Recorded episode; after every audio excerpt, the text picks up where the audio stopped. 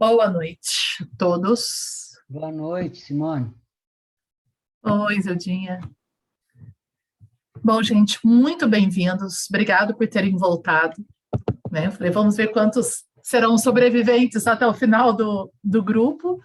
Né? Nós começamos aqui com cento e, 154, 154 inscritos, mas não entra todo mundo ao vivo, né? Uma boa parte está assistindo gravado. E antes da gente entrar, é, quem está sem som? Sônia de Fátima Lopes está sem som. Como é que eu vou responder? É, quem tem. Álvaro, você está por aí, não está? Álvaro, está me ouvindo? Álvaro?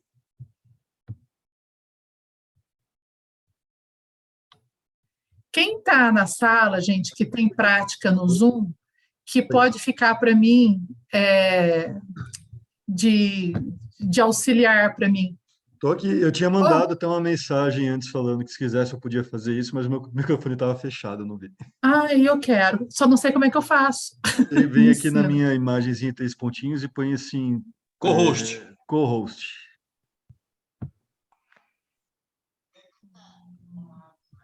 Co-host. Make co-host.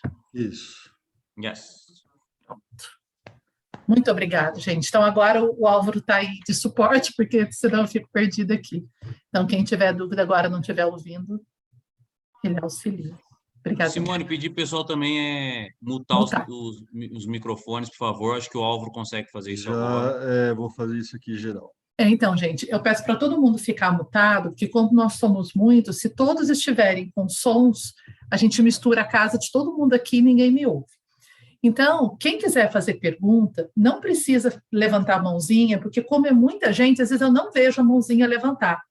Então, pode me interromper, fala Simone, Simone, né? Que, a não ser que, que eu precise que você espere um pouquinho, eu falo só um minutinho, mas pode ser uma coisa bem informal, vocês irem interrompendo, e, mas aí você abre o microfone só para fazer a pergunta, tá? Enquanto estiver ouvindo, eu peço que deixe ele fechado. Cia, boa Oi. noite. Só uma dúvida.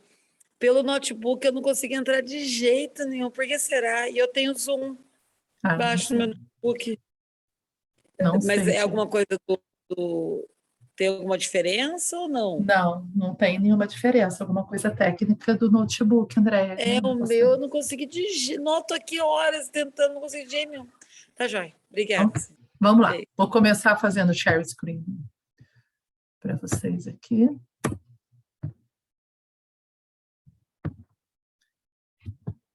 Eu recebia é, algumas perguntas e antes de eu eu não respondi porque a gente vai dar uma revisadinha aqui no que foi a aula passada e aí nessa revisão eu respondo as perguntas que me foram feitas. Quem for tendo dúvidas, por favor, gente, vai perguntando se ficaram coisas antes da gente começar, ficaram coisas da aula passada que não ficou claro, que alguém quer perguntar.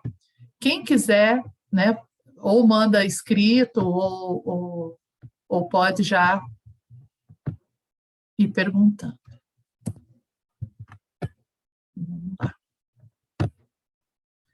Bom, nós começamos né, fazendo uma divisão, né, explicando que existem basicamente duas visões filosóficas. Essas visões filosóficas elas englobam as diversos, os diversos caminhos religiosos. Então, é um é o dualismo, onde a gente divide o mundo em bem e mal, Deus e diabo, forças opostas. Existem muitas religiões que seguem uma visão dualista. O que nós tivemos de educação católica cristã é uma visão dualista, porque nós temos céu, o inferno, Deus e o inimigo de Deus, aquilo tudo. Né? É, uma, é, uma, é um olhar dualista para o cristianismo. E já existem outros caminhos, como o caminho de Joel Goldsmith, que é um chama o caminho infinito, que é uma visão cristã, a mesmíssima história, tudo de Jesus, o evangelho tal, com uma visão monista. O que, que é monista? Não há divisão. Não existe Deus e o diabo. Não existe, não existe um inimigo de Deus. Deus é onisciente, onipresente, onipotente, ele é tudo. Então, tudo que existe é Deus. Então, essa é a visão que nós vamos adotar durante os nossos estudos, que tudo que existe é a presença de Deus. E que assim como Deus é amor, bondade, sabedoria, né, tudo de bom, eu que estou dentro de Deus, obviamente, tenho também tudo isso.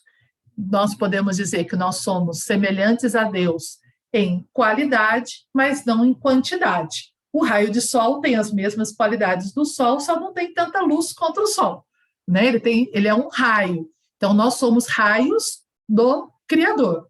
Em qualidade, nós temos as mesmas energias de Deus dentro de nós, só que ele é o todo. E aí, estou passando rapidinho, tá? Porque isso aqui nós já vimos o mês passado. Nós temos dois, duas forças, né? dois olhares para o mundo. Um é o olhar do mundo vertical, onde Deus é. Então, o mundo vertical é o que nós chamamos de mundo real. Só é real a presença de Deus no mundo. Então, no mundo vertical, eu sou um espírito divino, eu sou luz, eu sou tudo aquilo de bom. Mas esse mundo vertical, ele se espelha no mundo horizontal, que é o que nós chamamos de matéria. Lembra que eu ainda usei um exemplo para vocês, que eu peguei uma caneta, coloquei sobre uma superfície, ixi, o fundo tampa, e, e mostrei para vocês que quando você tem qualquer objeto sobre uma superfície onde incide luz, ele vai gerar uma sombra, que é o reflexo dele. Então, eu sou um eu divino e tenho um reflexo no mundo material. Então, tudo que a gente conhece por mundo material, que é o universo horizontal, é só um reflexo. O que é real? A caneta ou a sombra da caneta? O real é a caneta certo? A sombra é uma ilusão por causa da luz. Então, o mundo horizontal ele é um mundo que nós chamamos da ilusão. Né? O eu divino é a verticalidade em mim. E o que, que é a horizontalidade em mim? É tudo aquilo que não é o eu divino, que é o reflexo, que são as minhas emoções, os meus pensamentos, o corpo físico, o mundo material, esse mundo como a gente o conhece. Então, ali a gente vê que a gente tem exatamente o símbolo da cruz, né, que é um encontro do divino com a matéria. É Cristo encarnado, Jesus. Esse é o símbolo do, do, da cruz. Aí nós perguntamos o que era o mal, né, e nós entendemos que o mal é apenas a luz obscurecida pelas nuvens da nossa mente, pelas nuvens da nossa ignorância. Que ignorância é essa? Não é uma ignorância de falta de conhecimento técnico, é a ignorância da mente que acredita que a matéria é real. É a ignorância da mente que leva como real o mundo ilusório, o mundo horizontal. Então, é quando esse a luz divina em nós está encoberta, que nós dizemos que o mal existe.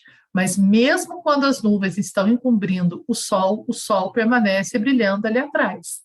Ela apenas está temporariamente encoberta. Então, todas as dores, os sofrimentos, tudo que a gente vive aqui na Terra é um encobrimento temporário da nossa luz. Aí, Aí aqui começaram a chegar as perguntas. Aí eu disse que com a mente no estado ilusório, o homem cria sua personalidade, né? E dali ele cria o mundo ao seu redor e coletivamente nós projetamos o mundo em que vivemos. A Andrea mandou a pergunta de como que nós criamos esse mundo. Isso já vai ser explicado nos próximos slides novos de hoje, tá? Até aqui, que foi só o que a gente viu na aula passada, se alguém né, tiver alguma colocação, alguma dúvida, pode abrir o microfone e perguntar.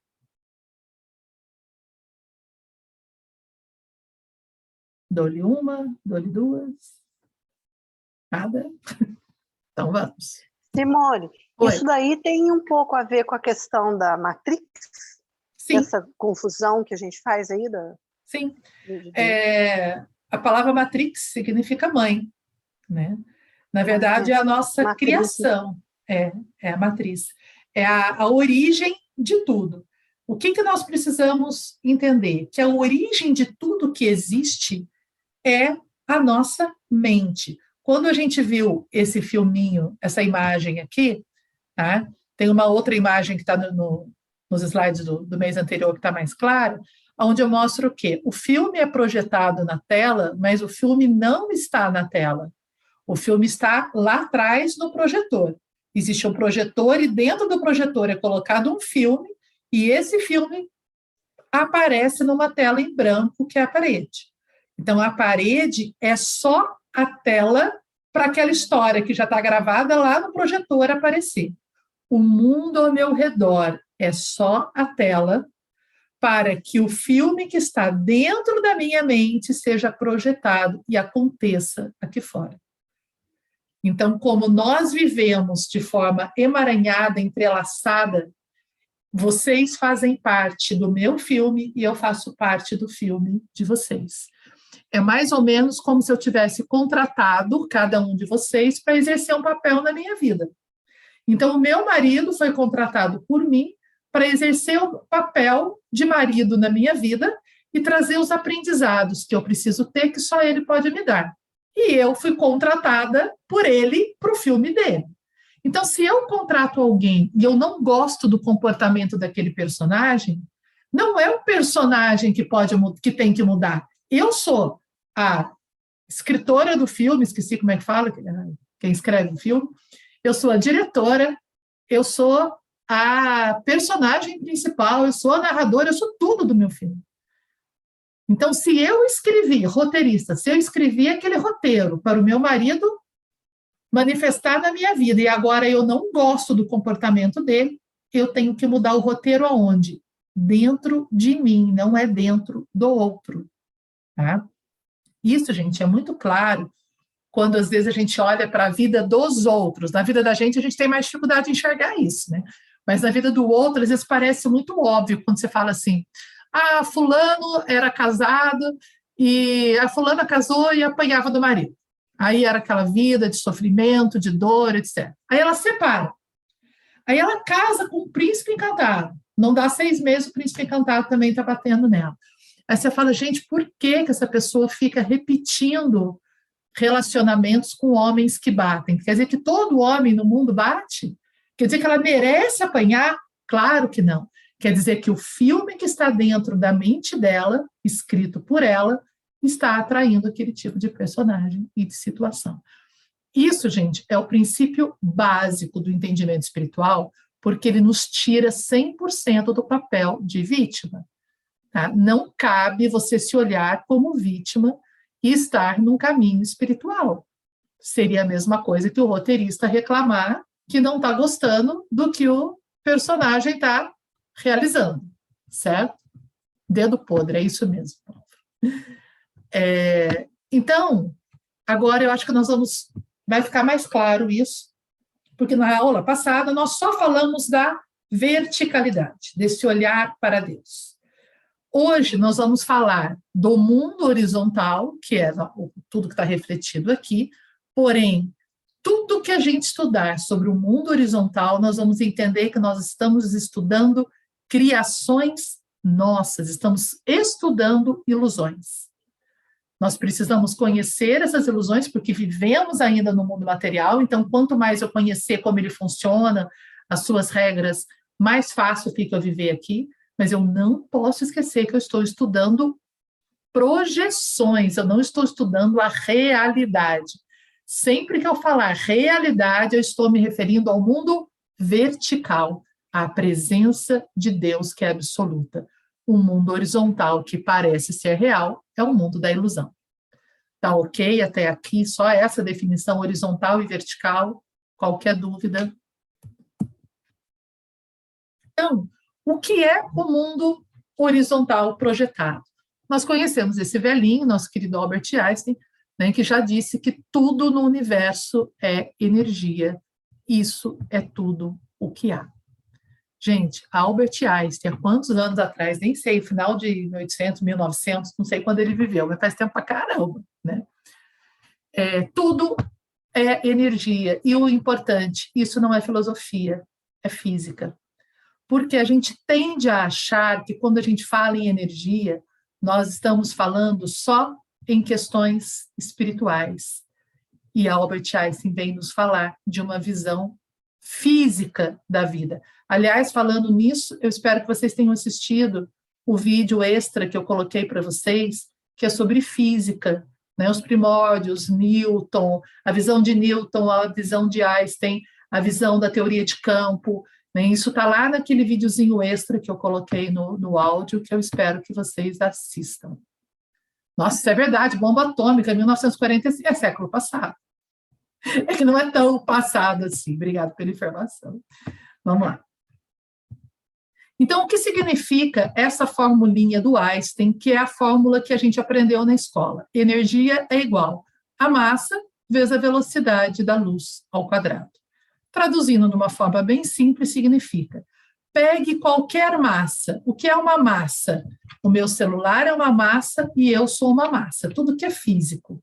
Acelere essa massa ao quadrado da velocidade da luz e ela se tornará energia pura. Ou seja, nós somos energia, só que como nós estamos parados, nós temos a ilusão de que somos sólidos. É mais ou menos como estarmos em câmera lenta no universo. Então, tudo que parece sólido nada mais é do que energia condensada. A energia, ela é a matéria-prima de tudo o que existe no universo. Mas Deus é energia? Quem quiser responder. Deus é energia? Não. Deus usa a energia. A energia é uma matéria-prima. Eu uso a argila para fazer os meus potes, mas eu não sou a argila, certo? Então, eu, divino, verticalidade, não sou energia. Estou manifesta aqui fora no mundo como energia. Ok? Então, para que o eu divino se manifeste na horizontalidade, ele precisa se revestir de energia, porque Deus não tem forma, Deus não tem corpo. Né? Então, para que nós possamos, eu divino, você divino, ter uma vida manifesta aqui na sombra, que é o reflexo, que é a horizontalidade, eu vou me revestir de camadas de energia. Então, eu sou um eu divino vestido de energia. Às vezes a gente fala no dia a dia, ah, tudo é energia, eu sou energia, você é energia. Não, eu estou revestido de energia. Essa energia, ela me reveste em várias camadas. Cada linha de estudo que vocês forem pegar, vocês vão ver um número de camadas diferentes. Por quê? Porque não é fatia de bolo, não é fatia de cebola que a gente consegue contar, quanta, nem a cebola dá para contar quantas fatias tem. É um todo energético. Tá? Então, eu opto por nos dividir em apenas quatro fatias para facilitar o estudo, para ficar uma questão mais didática. Mas quando vocês estudarem que nós temos sete corpos, 14 corpos, 30 e tantos corpos, ok, estamos falando a mesma coisa, só que eu dividi em menos fatias para ficar mais fácil da gente entender. Por que mais fácil de entender? Porque corpo físico, ninguém tem dúvida de que tem, certo? Corpo físico todo mundo conhece. Esse número 2, que é o duplo etérico, eu vou deixar que daqui a pouco eu respondo. O número 3 é o corpo emocional. Ninguém tem dúvida de que também tem corpo emocional. Todo mundo aqui está sentindo alguma coisa nesse momento, alegria, tristeza, ansiedade, o que for. E corpo mental, que são pensamentos, também ninguém tem dúvida de que tem. Tá? Então, a gente divide esse blocão de energia, essa roupa gigante que reveste a Simone Espírito, eu divido em quatro fatias. E aí vem esse olhar aqui, olha. Nós estamos com essa figurinha roxa, que a gente considera o eu divino, que não tem forma, não tem nada. Né? E que, para se manifestar, passa por um corpo mental, que também não tem forma, que passa por um corpo astral. A palavra astral vem de astra, que é luz, corpo de luz. Tá? O corpo astral também é chamado de corpo emocional, os dois nomes são a mesma coisa. Que passa por um duplo etérico e que passa por um corpo físico. Já vamos já já entender o duplo etérico. Então, o eu divino, ele tem essas vias de manifestação.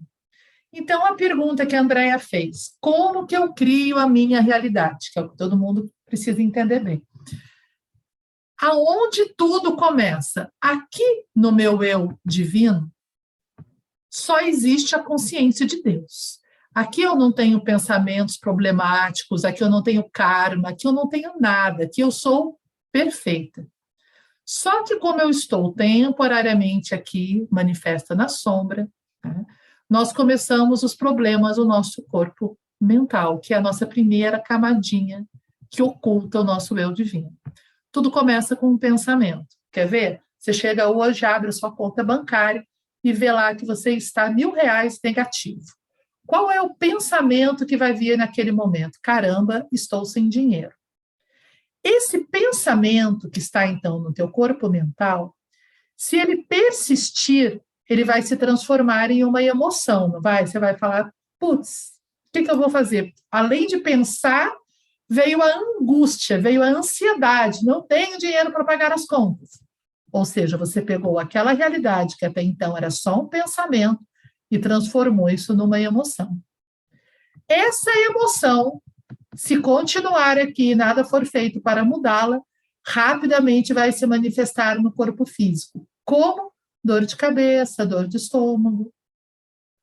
Então, começou no mental, virou emoção, virou realidade física no meu corpo. Ah, mas isso você está falando de doença no corpo físico. E o universo ao meu redor? A mesma coisa criamos moldes mentais de como as coisas deveriam ser. Colocamos emoção e jogamos isso para a matéria. Nós fazemos isso a partir do nosso sistema de crenças. O que, é o meu sistema de crença? Crença não é a igreja que eu, que eu frequento. Crença é o que eu acredito sobre o mundo. Por exemplo, se eu tenho a crença né, de que, como eu estava dando um exemplo da mulher que casa e fica apanhando dos maridos, se eu tenho a crença de que todos os homens são violentos e batem, é natural eu apanhar porque eles são agressivos, ou tenho a crença de que eu sempre sou vítima de agressão, isso é uma crença. Essa crença me causa angústia, me causa sofrimento, mas se manifesta no meu mundo material aqui fora através de agressões. Se eu tenho a crença de que eu vivo em um universo de luz, eu poderia criar aqui fora um universo de luz. Só que, como eu não vivo sozinha nesse universo, eu vivo num coletivo, o meu pensamento se soma ao seu pensamento. E nós vamos nos emaranhando para criar essa realidade. Tá claro até aqui, Andréia, a pergunta que você fez? Tem alguém com dúvida? Sim, é claro, sim. Mas é só uma dúvida. Pode falar. Como muda? Ué, aonde o problema começou? Lá, antes do pensamento. Não, antes do pensamento, não. Começou no pensamento. Tá, é que eu estou pensando por camadas, como você mostrou, viu? Então, começou no pensamento. Aqui no eu divino não existem problemas. Ah, tá. Começou na usina, no pensamento. Começou no pensamento. Então, eu tenho que mudar onde? Lá na raiz. Eu tenho que rever as minhas crenças, eu tenho que mudar o conteúdo das minhas crenças. E quando a gente fala em mudar crenças, todo mundo conhece crença limitante, as crenças negativas, etc. É, eu tenho que mudar a minha como indivíduo para que eu possa somar positivamente na Terra, para que a Terra, como um coletivo, mude a manifestação. Então, aqui no meu corpo mental, eu tenho uma crença de que a Terra é um planeta de expiação e sofrimento. Se eu tenho essa crença, o Álvaro tem essa crença, o Mateus tem essa crença, todo mundo tem essa crença, a Terra vai ser um, um lugar de expiação e de sofrimento. Se eu quero que a Terra seja um lugar de paz e luz, eu vou ter que criar na minha mente um molde de um planeta de paz e de luz. Para eu somar com o Álvaro, com o Mateus, com a Leonina, com a Andréa, e a hora que a massa crítica, o que é massa crítica? Quando determinada parcela de uma comunidade muda, naturalmente o restante daquela comunidade é afetado. Então, vamos imaginar que numa comunidade de 100 pessoas, Se você tiver ali 51 mudando, ou 30, ou não sei qual é a massa crítica de 100, o restante muda naturalmente. É a teoria do centésimo macaco, que vários já viram eu explicando. Então. É, é a da física quântica também. Da física quântica um puxa, também. Vai todo mundo. Ah, um beleza. puxa e vai todo mundo. Então, a minha responsabilidade como indivíduo na Terra ela é gigante. Porque quando eu mudo as minhas crenças, eu não mudo só a minha vida pessoal, eu afeto um coletivo, eu afeto um universo. Por quê? Porque não existo eu separada de você. O que dá para gente essa ilusão de separatividade, gente, são essas camadas, certo? Mas aqui no eu divino, nós somos todos juntos e misturados. Essas camadas, sim, Álvaro, a mesma coisa que coxas, que é o nome indiano para os corpos energéticos, né? Eu vi a pergunta aqui. É, essas camadas me, me dão a ilusão de que eu termino aqui na pele e você começa aí. Mas aqui nós somos um só, tá? A energia, gente, ela tem estados de condensação diferentes. Ela vai do mais sutil ao mais denso. E aí a gente usa aquela analogia básica, né, que é da água, em três estados de condensação diferentes. Quando a água está no estado gasoso, as moléculas dela estão separadinhas. Então, você dificilmente consegue enxergar. Você sabe que a água está evaporando, quando logo naquele onde ela está com mais densidade ali, você ainda consegue ver, depois você não enxerga mais. Quando essas moléculas se separam um pouco, elas vão para o estado líquido. A água líquida já é muito mais fácil. Por mais translúcida que esteja, a gente já consegue ter o toque, a gente já consegue ver. E quando elas estão grudadinhas uma na outra, elas estão no estado sólido. Por analogia, nós podemos entender que a, o corpo físico é o estado sólido do gelo. O corpo emocional é um pouquinho menos sólido do que o corpo físico, é o corpo astral, que seria correspondente às moléculas do líquido. E o corpo mental é o gasoso. Alguém tem dúvida de que o, a, o gelo é feito de H2O? Não. A água é feita de H2O, o gás é feito de H2O, tudo é H2O, só muda o estado de condensação.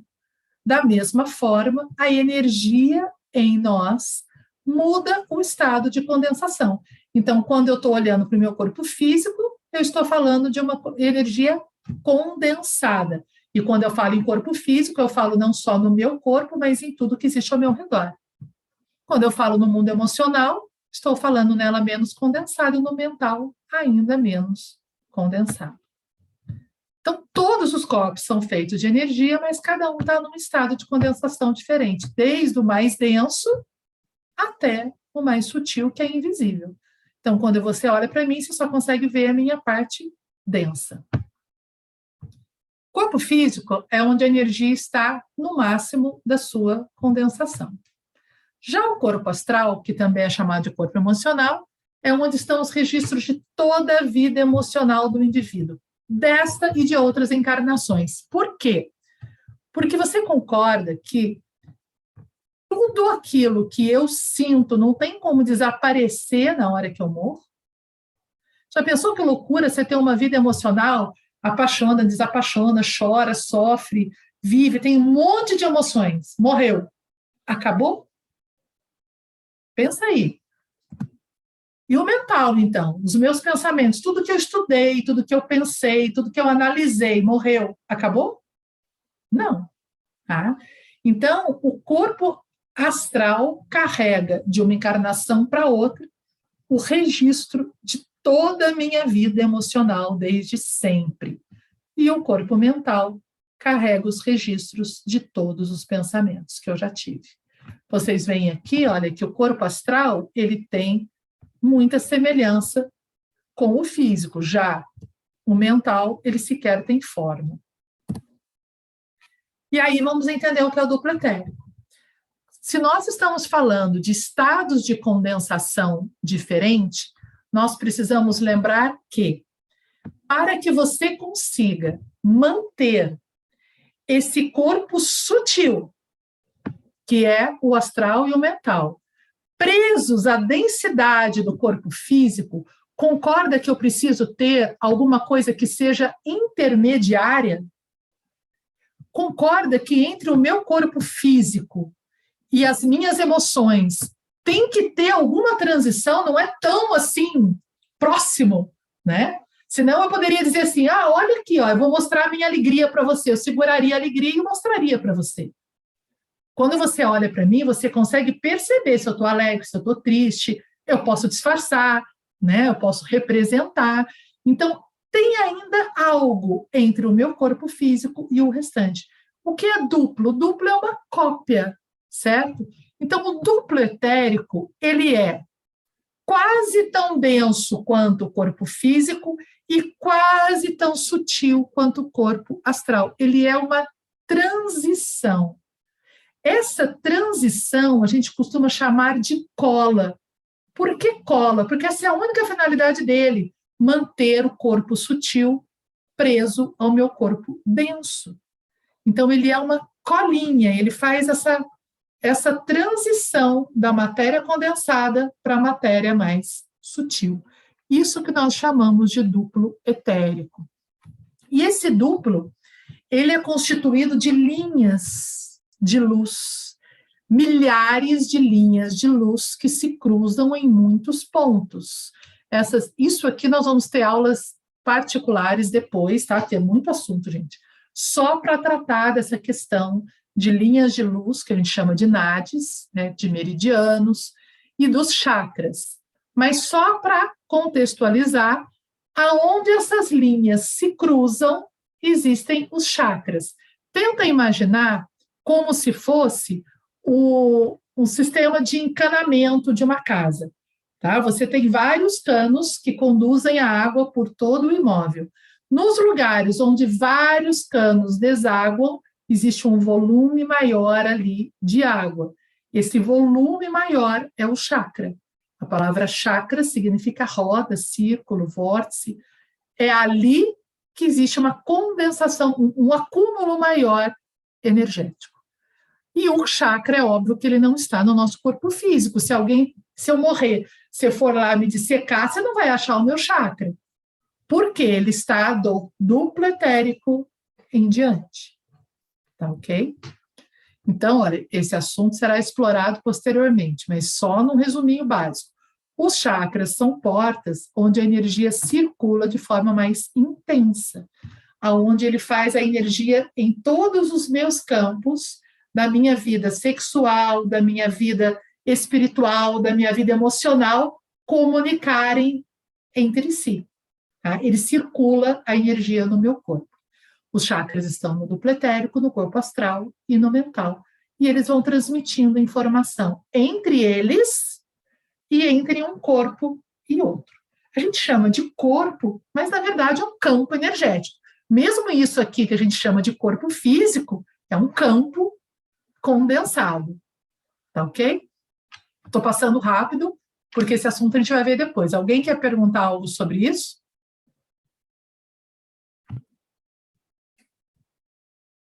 Ninguém? Então tá. Então, o que, que nós vamos entender aqui? Imagine uma pessoa nua.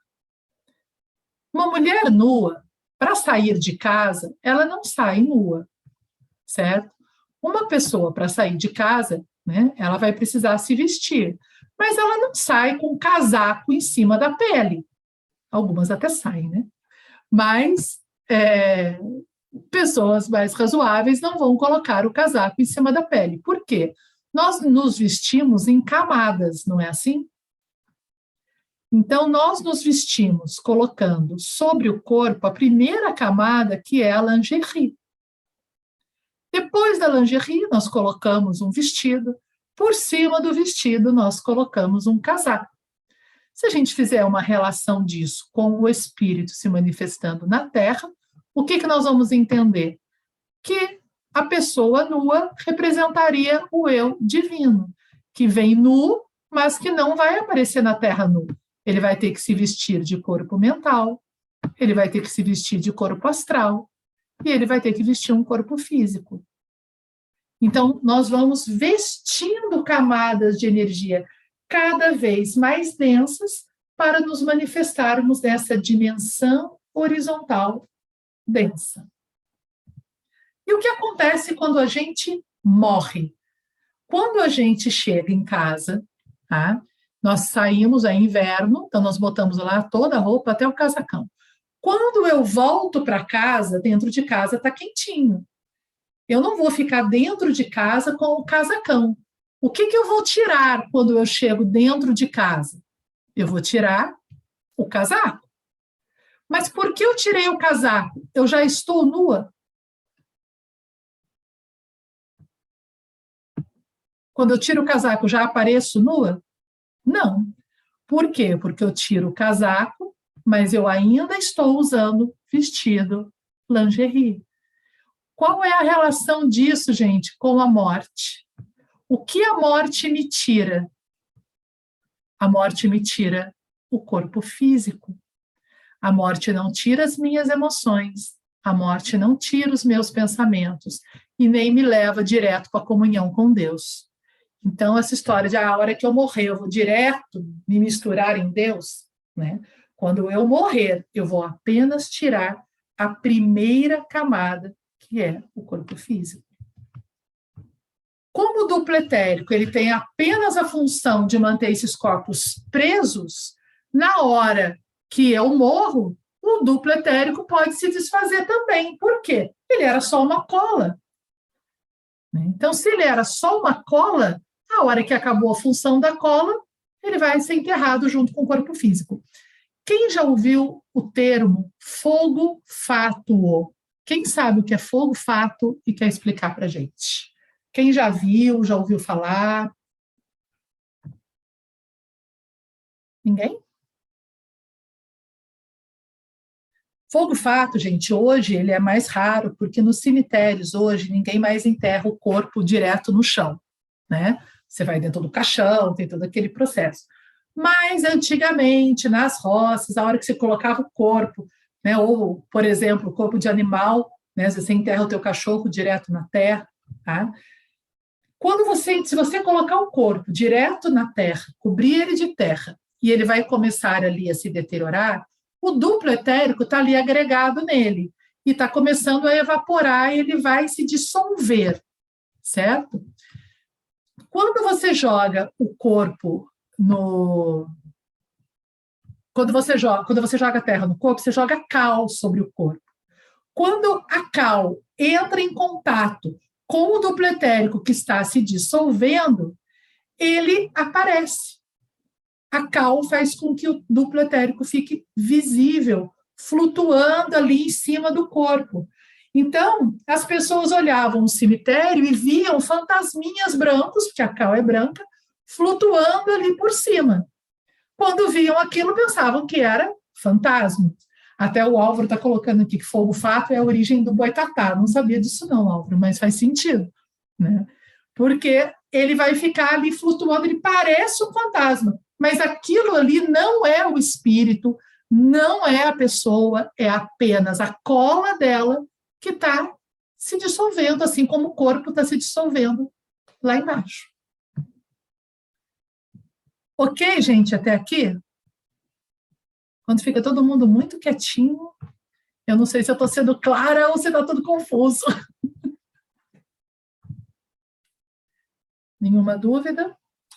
Então, vou seguindo, se ninguém pergunta. O eu divino, ele vai continuar sua jornada na horizontalidade. Simone. Oi. Eu já morei perto de um cemitério e eu já vi algumas vezes passando perto do cemitério à noite, eu, eu vi. E eu não vejo nada. Legal. Então, eu não tenho essa sensitividade, eu não sou é, médium, vidente, não, nada disso. E vi, quer dizer, é um, é um efeito, é realmente é uma, um efeito físico. Sim. Parece uma luz mesmo, parece algo iluminado, assim, interessante. É, eu estudei no, no Colégio Objetivo em Cachoeira, quando ele era em frente ao cemitério.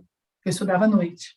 E nós ficávamos muitas e muitas noites, eu e meus colegas, espiando, porque era onde é o Colégio Delta, dava para ver o cemitério. Nós tentamos muito, mas eu nunca tive a sorte de ver. Né? Eu queria muito ter visto, né? porque realmente ele é um fenômeno físico, porque o duplo etérico ele só serve como cola, então ele dilui e é rápido. Um dia, dois dias, não tem mais duplo etérico. Tá? Agora, o eu divino, ele vai, ele vai direto para a verticalidade quando a gente morre? O que, que vocês acham? Vamos respondendo, abrindo os microfones e respondendo quem quiser. Você acha que quando você morre, você vai direto para a verticalidade? Não, claro que não. Vai ter que assumir toda essa. Tudo que ficou aí nos outros corpos. Exatamente. Vai ter que Se... re... reestruturar tudo isso. Se a morte só tira o meu casaco, eu ainda tenho o vestido, a calcinha e o sutiã, né? Então eu vou continuar no mundo horizontal, só que agora apenas com o corpo emocional e o corpo mental.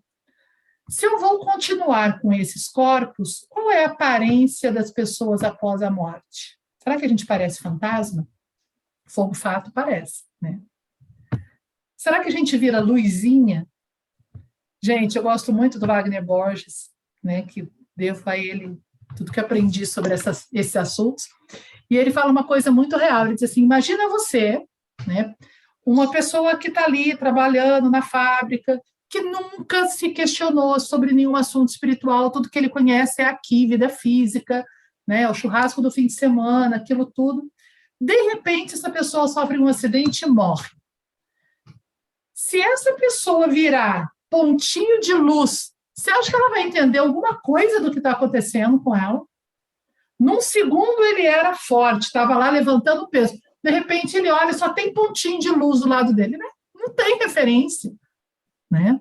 Então, não tem como imaginar que após a morte eu vá virar ponto de luz. Essa aparência que eu tenho surgiu aonde? Quem foi que deu para esse meu corpo essa esse formato redondo, morena? Podia ter modelado melhor. Quem foi que deu esse modelinho para mim? Responde aí, gente. Quem me deu esse corpo desse jeito? A mente. A mente. E a mente desapareceu com a morte? Não. A mente continua junto com as minhas emoções ali. Então, a mente continua me vendo exatamente da mesma maneira. Quando eu morro, eu não vou virar nada diferente do que eu sou. Eu vou continuar exatamente com o mesmo formato, com o mesmo modelinho. Qual a diferença entre esses dois, essas duas imagens aqui? Quando eu estou encarnada, né, essa palavra encarnada, se já prestar atenção, né, dentro da carne, né? Quando eu estou encarnada, eu estou na, com a energia condensada. Então, eu sou mais sólida. E depois eu fico um pouco menos condensada, mas exatamente com o mesmo formato. Então, morrer não vai me transformar em luz pura. Morrer não vai me transformar em fantasminha. Vai fazer com que eu continue exatamente da mesma maneira. O corpo mental, ele já não tem um formato específico, ele não tem, não, ele não é tão modelado como o astral, mas ele mora ali escondidinho atrás do corpo astral. Então eu vou continuar com a minha aura, tudo igualzinho eu tenho aqui na Terra, só um pouco menos condensada. Vocês conhecem aquele poema, acho que é do Vitor Hugo, se não me engano, que fala, né, que que a pessoa quando morre, ela não vai para lugar nenhum, ela apenas sai do meu campo de visão. Né? Ele faz uma analogia com o barco, que saiu do porto, ele está andando, está no mar, né? ele está navegando, navegando, e você está olhando a linha do horizonte. Você enxerga o barco até determinado ponto do horizonte, depois ele desaparece no horizonte. Quando ele desaparece no horizonte, o barco não sumiu, o barco está lá. Só que a minha vista só alcança até a linha do horizonte. Então, para minha vista, o barco desapareceu. Então, ah, fulano morreu, o Álvaro morreu. O Álvaro morreu, o corpo físico do Álvaro eu não enxergo mais, mas ele continua igualzinho, só que a minha vista, que é física, não tem é habilidade suficiente para enxergar alguém menos condensado do que o corpo físico. Deixa eu ver. Sim, é isso mesmo. Ah, que a Adriana pôs. O ser que amamos nunca morre, apenas perdemos de vista. E o que não amamos também. Esse que é o, o problema. Né? Ninguém morre. Então, sem o corpo físico, para onde a pessoa vai? No corpo físico, eu estou vendo aqui todo mundo andando aqui ao meu redor. Quando a pessoa perde o corpo físico, para onde ela vai? Aqui nós vamos ter um, uma paradinha mais filosófica que é bem legal. Nós temos basicamente três planos: o físico, o astral e o mental. Só que concordam que isso tudo aqui faz parte da horizontalidade. Tudo isso é mundo horizontal, certo? Quando eu morro, eu perco o meu corpo físico, continuo com emoção, continuo com pensamento, continuo sendo a mesma Simone, só não tenho mais o corpítico. Mas eu continuo vivendo no mundo da horizontalidade. O mundo da verticalidade é só o mundo de Deus, é o meu eu divino. Para eu ir para o mundo da verticalidade, o que é necessário? Responde alguém para mim. O que é preciso para eu ir para o mundo da verticalidade? Se tudo isso aqui está dentro do horizontal. Pode falar quem quiser. Sair da mente? Pois é, eu só preciso transcender a mente. Na verdade, aqui e agora, eu já estou no mundo vertical. Só que eu não tenho consciência dele. É como se eu dissesse assim: aqui e agora o meu corpo continua nu, mas eu estou de calcinha, sutiã, de blusa, de casaco, de tudo. Então eu esqueço que eu tenho um corpo nu e me identifico com aquela roupa que eu estou usando. Mas eu não preciso ir para lugar nenhum para entrar na horizontal, na verticalidade, aqui e agora. Eu só preciso só, né? Só preciso transcender a mente. Tá? Lembra de Jesus quando disse: A casa do meu pai tem muitas moradas? Por que a casa do meu pai? A casa do meu pai é a verticalidade. Mas eu posso morar em vários lugares dessa verticalidade. Eu posso morar no plano físico, opa. eu posso morar no plano físico, eu posso morar no plano astral, eu posso morar no plano mental. E Aqui no plano físico, a gente tem ambientes diversos, frequentado por pessoas de características diversas. Então, eu tenho um parque frequentado por uma família, né? eu tenho, de repente, lá uma zona violenta frequentada por bandidos, eu tenho alguém jogando no cassino, e eu tenho uma igreja cheia de senhoras rezando. Normalmente, aqui na Terra, as pessoas se agrupam por afinidade, certo? Então, monta-se os ambientes de acordo. Eu, por exemplo, não gosto de jogar, não vou ao cassino, mas eu iria ao parque. Né? Eu não iria usar uma arma, mas eu iria fazer uma oração. Então, cada um vai a um ambiente específico que afina com a sua personalidade. Porém, quando nós estamos andando na rua, está tudo junto e misturado, não está? Andando nessa multidão, tem pessoas que estavam nesse ambiente, nesse ambiente, nesse, nesse e no, milhares de outros. Então, a Terra tem como característica todas as pessoas que estão nela se misturam em algum momento. Por isso, aqui nós corre o risco de eu estar andando aqui no meio da 25 de março e passar alguém e roubar minha bolsa. Porque aqui nós estamos misturados. Já na dimensão astral, o que, que acontece? É cada um no seu quadrado. A dimensão astral, ela pode ser dividida em dezenas, centenas, milhares, não sei nem quantas camadas nós conseguimos dividir a dimensão astral. Por quê? Será, gente, que é viável pensar que dá para dividir toda a população da Terra em apenas três camadas de céu, inferno e purgatório? É muito simplista essa ideia. Né? Eu não acho que eu mereço o inferno, mas também tenho certeza que eu estou longe do céu. Ah, então vamos todos para o purgatório.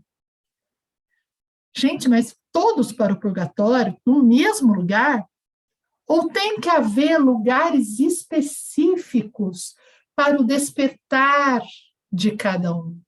Então, eu tenho, desde o lugar mais escuro, mais cheio de dor e sofrimento, que a gente associaria aos atos de violência, de agressão, de tudo aquilo, até o mais alto grau espiritual de paz absoluta, luz, amor e alegria.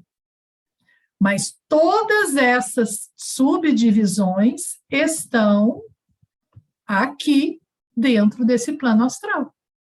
Então, imagina quantas moradas tem essa casa do meu pai. Né? O plano físico, a gente pode até dizer, a grosso modo, que é um só bem a grosso modo, mas o astral tem centenas de subdivisões. Tá? É uma escala de amor, da ignorância à consciência pura. E no astral, semelhante atrai semelhante. Aqui na Terra, também, mas a Terra só tem essa dimensão então, enquanto eu estou aqui, eu corro aquele risco de estar na rua com todo mundo junto e misturado. Eu corro o risco de, do lado da minha casa, se instalar uma boca de, de droga, certo? É tudo junto. E no astral? No astral, isso já não acontece. No astral, já é um pouco mais refinado. Então, quando eu perco essa dimensão física e entro em outra dimensão um pouco mais sutil, eu vou ter dimensões específicas para pessoas com semelhanças específicas. Então você imagina que você tem um andar, pensa como se fosse um prédio, tá? Eu tenho desde o subsolo do prédio, aonde iriam as pessoas que morreram é, tendo comportamentos violentos, né? Até a cobertura do prédio, onde estariam os seres mais avançados e mais evoluídos. Porém, detalhe muito, muito, muito importante da gente pensar: mesmo as pessoas mais evoluídas aqui dentro do astral, elas ainda têm um corpo emocional e um corpo mental, certo? Então, essas pessoas ainda não estão no supra-sumo da espiritualidade. Por quê? Porque elas ainda estão presas a um corpo emocional e a um corpo mental. Elas ainda estão vestindo roupas energéticas, só que a roupa desse que está aqui em cima é milhões de vezes mais evoluída do que a roupa de quem está aqui embaixo. Né? Então, o nível de amor que eu vou encontrar numa pessoa aqui, para mim que estou aqui embaixo, o nível dessa pessoa aqui é um nível que eu já diria que é o próprio Deus.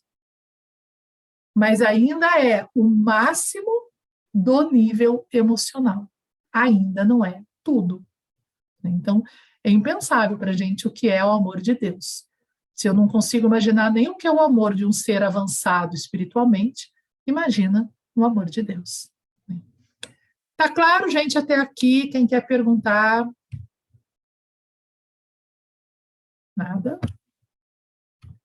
Cada e dimensão. onde entra o corpo mental nessa história? Chegaremos lá. Por enquanto, aqui você está carregando os dois. Aqui você está com o corpo emocional e o mental. Quando eu estou na Terra, eu estou com mental, emocional e físico.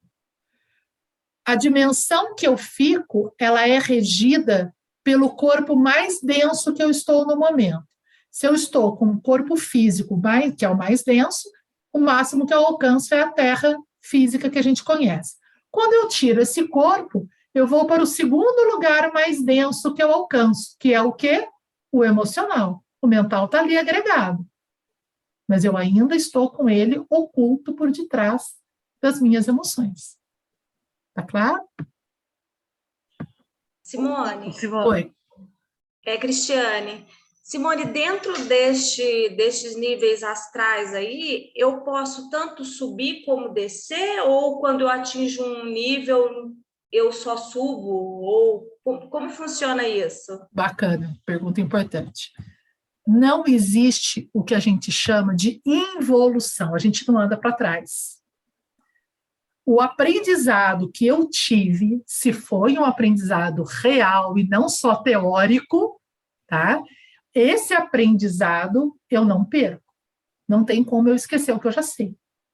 Então, se eu já aprendi, por exemplo, é inviável para nós que estamos aqui, acredito, pensar em entrar, chegar, entrar num banco, apontar uma arma para alguém e dar um tiro para roubar. Eu não posso imaginar que eu, até hoje foi inviável para mim, amanhã eu penso bem e falo, ah, estou precisando de dinheiro, acho que eu vou assaltar, vou matar alguém. Isso não vai passar pela minha cabeça, porque eu já evoluí o suficiente para entender que eu não posso matar ninguém, é o mínimo, né? Mas eu já aprendi isso. Então, quando eu desencarno e vou para o corpo, vou para o mundo astral, eu vou para o mundo astral que corresponde ao nível da minha consciência, jamais para trás. Né? Nós vamos falar bem disso quando a gente chegar na parte da reencarnação. Não tem como eu vir numa vida e alcançar um nível aqui de amor, de bondade, e vir na outra vida e virar bandido. Eu só ando para cima, não ando para baixo. Tá? Então, quando você está nas dimensões sutis do astral, quem está no andar de cima, presta atenção nisso, pode visitar quem está no andar de baixo. Mas quem está no andar de baixo não tem acesso ao andar de cima.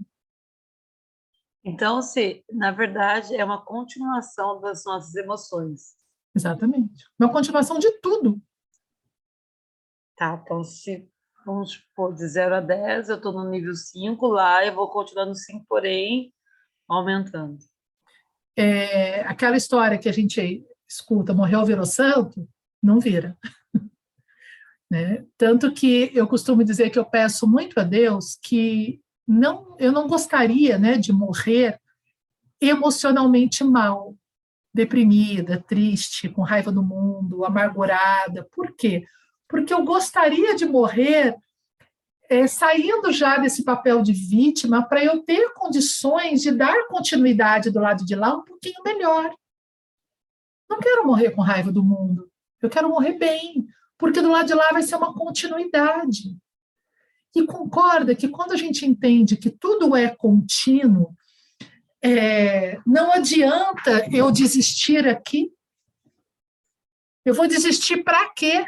Se vai continuar, eu só vou ter mais trabalho. É como se eu tivesse com o chão da minha casa, eu derrubei uma caixa de ovo podre, tá tudo podre no chão de casa.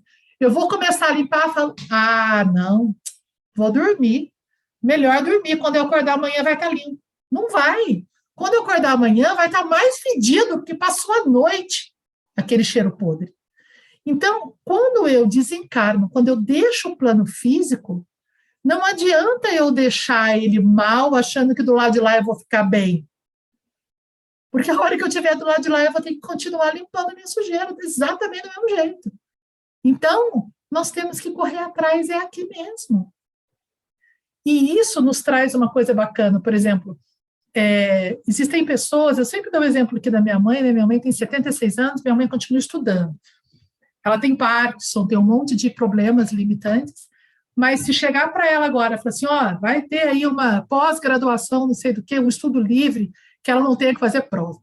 É, na área dela, que é educação especial, ou espiritualidade, ano ela estudou espanhol. Quando que minha mãe vai usar espanhol nessa vida? Não vai. Ela não vai sair de cruzeiro, ela não vai falar com ninguém da Espanha. Porém, ela quer continuar aprendendo. Por quê? porque ela sabe que o lado de lá é uma continuidade. E o tanto que ela desenvolver de vontade de crescer, não é que ela vai aprender espanhol aqui para falar espanhol do lado de lá. Acontece que o, o, o esforço em manter a minha mente ativa, em ser uma pessoa de cabeça aberta, é uma evolução contínua, e isso nós não podemos perder. Mesmo que a gente esteja com 99 anos à beira do desencarne. Né? E como será que é o plano astral? Nós já vimos que o corpo físico, ele é ah, muita coisa para voltar. O corpo físico, ele é, o corpo astral, ele é igualzinho ao corpo físico, apenas mais sutil. Como é o plano astral? As cidades que a gente conhece no plano físico, elas têm essa configuração. Que configuração? Prédio, casa, rua, carro, árvore, céu. Como são as cidades do plano astral? Do jeito que os desencarnados pensam que elas são. E o desencarnado que acabou de sair daqui, que só tem essa referência, vai plantar o que do lado de lá? Igualzinho aqui. Gente, a primeira vez que eu li um livro, Nosso Lar, né, do Chico Xavier, 1900 e bolinha. Aqui, ó, cruz credo, eu quero ir para um lugar melhor. Então a mente nossa tem que começar né, a melhorar. Eu falo muito isso, eu não quero ir lá para ficar andando é. de carro, pegando ônibus, lotação. Né? Quando a gente lê é né, o Nosso Lar, outros livros que relatam a vida no plano astral, a primeira reação geralmente ela é incômoda, porque você fala, gente, brincadeira de criança. Eu vou lá no plano astral andar de carro, pegar um ônibus, espírito voa, por que, que eu vou andar de carro? Por um motivo muito simples. Eu acabei de morrer e eu nunca voei na minha vida aqui embaixo. Quem é que diz que a hora que eu morrer eu vou sair voando? Por que, que eu não saio voando? Porque meu espírito, meu corpo astral não é capaz de flutuar? Claro que ele é. Mas ele é regido pela minha mente. Aonde está a crença de que eu ando e não flutuo? Na mente. Então, a minha mente, do mesmo jeito que ela precisa continuar modelando esse corpo com a mesma aparência, senão eu não me reconheço como Simone depois da morte.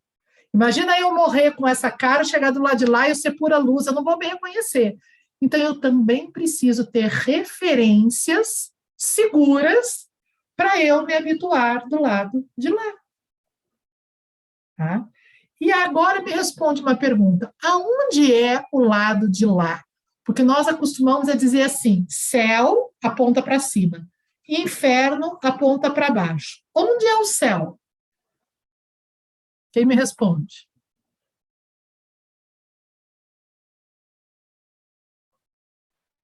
Da mesma forma que responderam anteriormente, ele está dentro da minha mente. Sim, porque se eu disser assim, quando eu morrer, eu vou para o céu e apontar para baixo, a pessoa vai falar assim, ela quer ir né, para baixo, é ruim. Gente, a Terra não gira. A Terra está girando o tempo inteiro. De repente, é. eu acho que eu estou apontando o céu, estou apontando o inferno. Então, não pode ser um lugar físico. Nós estamos falando de dimensões, certo? Então, quando nós estamos falando de dimensões, estamos falando de frequências. A Terra é uma frequência material e o plano astral é uma frequência mais sutil. Então, aonde fica, para onde vai né, o meu amigo que morreu, que estava aqui comigo? Para lugar nenhum. Ele apenas mudou a frequência. É como se fosse a atmosfera terrestre, né? Essa camada de ar que envolve a Terra é como se tivesse esse mundo paralelo, esse mundo igual, Não. só que nessa frequência, uma frequência. Não. Essa camada que envolve a Terra é tão física quanto a Terra. Tá, então vamos esquecer, está além da camada da atmosfera. Seria algo assim, que está além do físico. Você está pensando como se fosse uma escada, uma é. camadinha.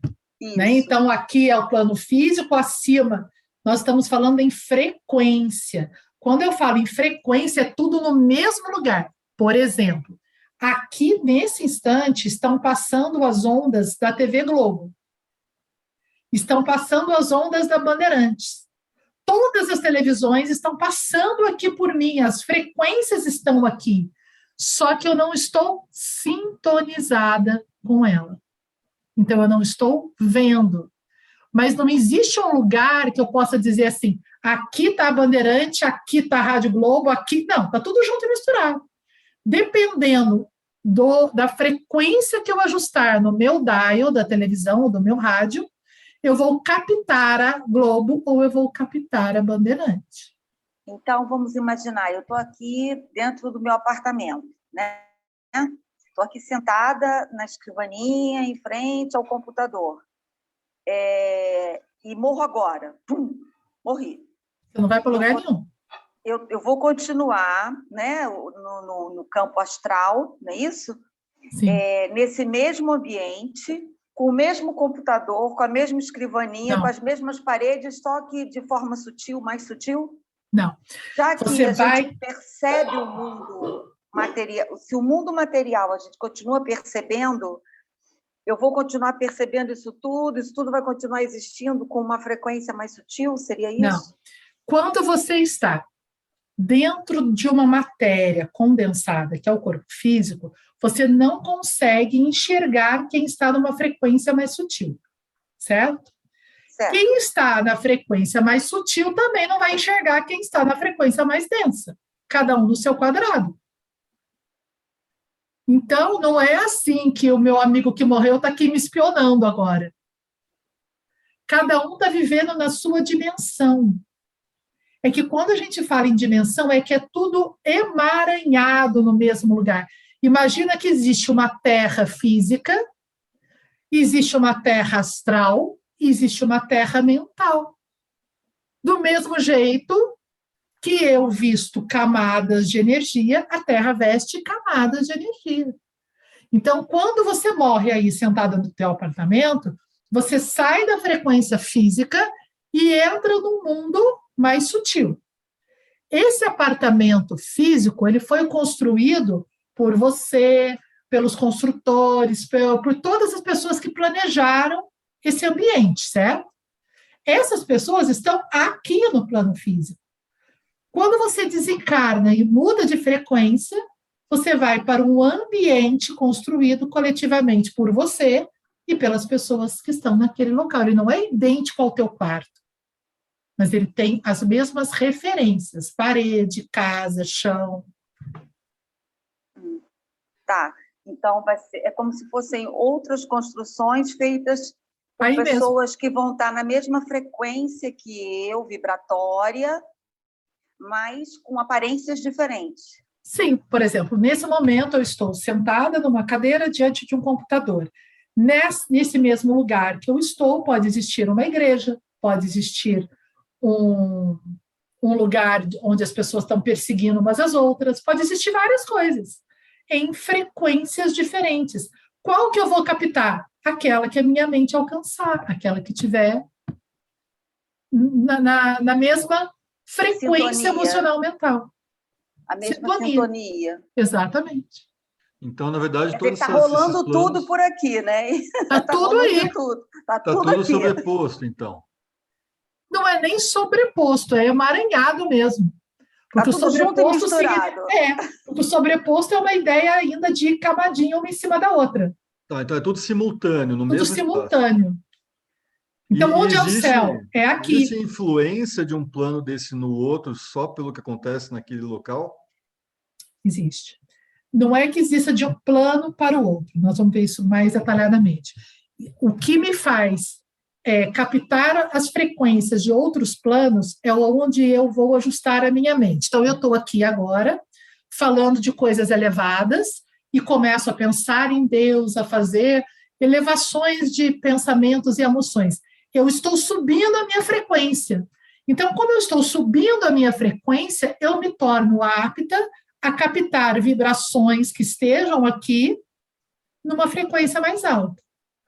Agora, estou aqui, começo a falar palavrão, começo a beber, começo a usar droga, eu vou captar frequências mais baixas que estão aqui amaranhadas comigo. Então, eu posso ir tanto para cima quanto para baixo, dependendo do meu comportamento mental e emocional aqui no corpo físico. Então, na verdade, sim, está é, tá muito ligado às minhas escolhas hoje. Está totalmente ligado às suas escolhas. Está totalmente é, ligado. Dizer, o, meu pensa, o meu pensamento é que vai determinar é, com qual dessas frequências misturadas todas eu vou me sintonizar. Sim, o seu pensamento é a sua emoção. Porque não adianta eu querer pensar em coisas elevadas e estar cheia de raiva no meu coração. Eu não vou conseguir subir. Oh, me, faz, me faz lembrar uma fala sua, as, as, ação, pensamento e razão meio que andam juntas. E eu vou ter que meio que controlar essas Ação, pensamento e emoção. E ação, pensamento e emoção. Sim. E Simone, Oi. Nessa, nessa colônia vai do plano astral, eu posso encontrar pessoas da minha família que viveram comigo no plano físico e lembrar que ela viveu comigo no plano físico. Vou chegar lá. Sim tá. e não, vou chegar lá. Tá? Não, vou, não vou explicar isso agora só para não, não, embolar, já chego lá.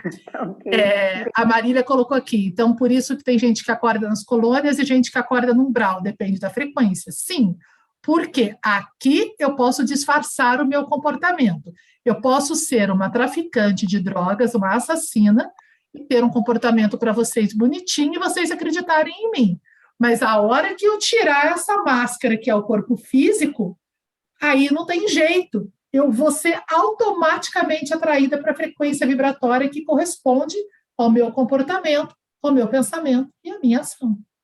Não dá para enganar o lado de lá. Né? Seria como o som e a luz? Existe uma faixa que eu posso ver e ouvir? Sim. O máximo da frequência que eu alcanço é o máximo de amor e consciência que eu alcanço. Então, vamos pensar assim. Eu tenho aqui o meu, a, a minha limitação da onde eu consigo, até onde eu consigo amar na prática. Se eu chegar para vocês e falar assim, gente, eu sou um enviado de Deus para transformar o planeta. Eu sou Jesus Cristo no novo corpo. Você vai olhar para mim e falar assim: mas espera aí, tem alguma coisa incoerente. Porque se ela fosse Jesus, ela teria um nível de amor que é incompatível com aquele que ela está tendo. Então é óbvio, por isso que diz que pelos frutos se conhece a árvore. É óbvio que eu não tenho, eu não estou no nível de morrer. Aonde você foi? Direto para o lado direito de Deus. Gente, eu estou muito longe do lado direito de Deus. Ao mesmo tempo, eu estou em Deus o tempo todo, certo? Porque na verticalidade eu não saio de Deus. Tudo isso que nós estamos estudando faz parte do mundo da ilusão, não esquece. Nós vamos nos esforçar a aprender e estudar uma coisa que é ilusória. Ah, então para que, que eu vou estudar? Bom, o corpo físico também é ilusório, mas nós precisamos de médicos que saibam como ele funciona, porque afinal de contas eu estou dentro dele. Então, o corpo astral é ilusório, mas quanto mais eu conhecê-lo, melhor eu vou me virar dentro dele. Ok? Então, vamos no próximo. Mas espírito anda de carro, se alimenta. Espírito faz cocô, gente? O que vocês acham? Sim, sim. Por quê?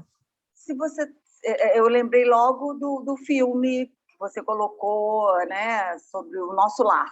Uhum. Se você tem uma frequência onde você está circulando por ambientes é, que simulam a, a realidade que você vivia, hospitais, escolas, ruas, praças, as pessoas é, sentam, comem, confraternizam.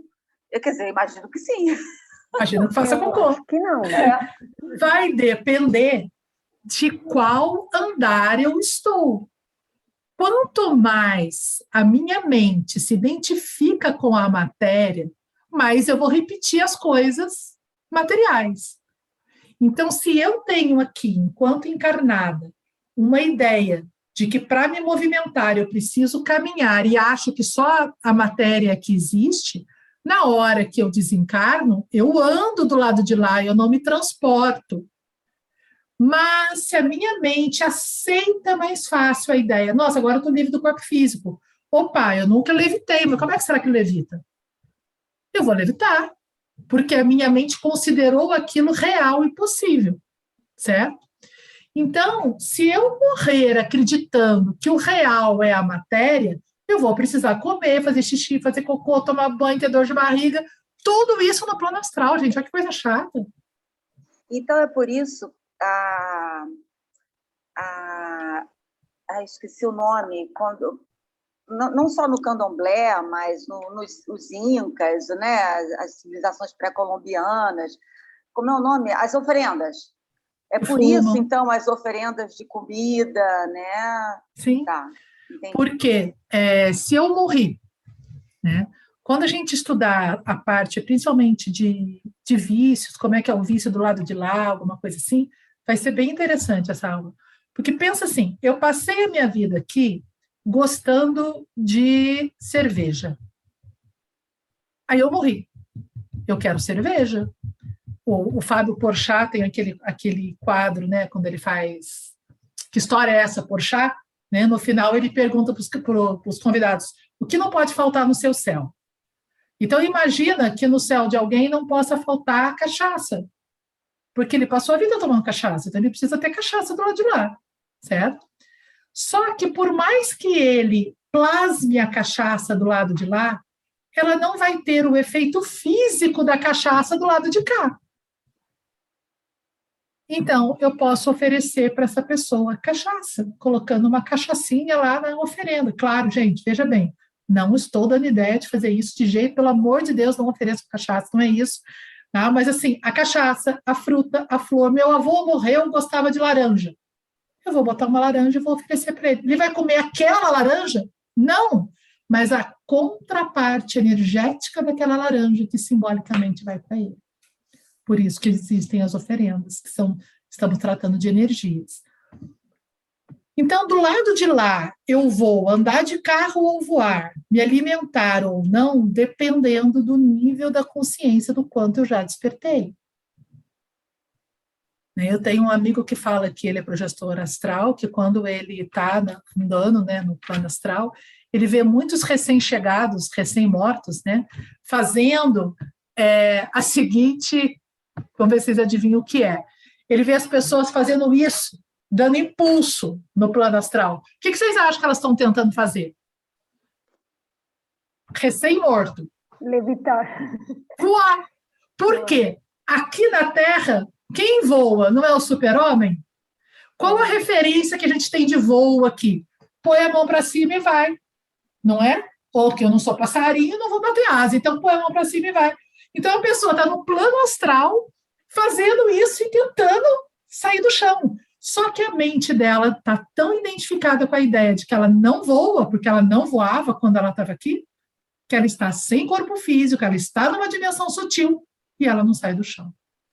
Ou seja, tudo é a minha mente que determina.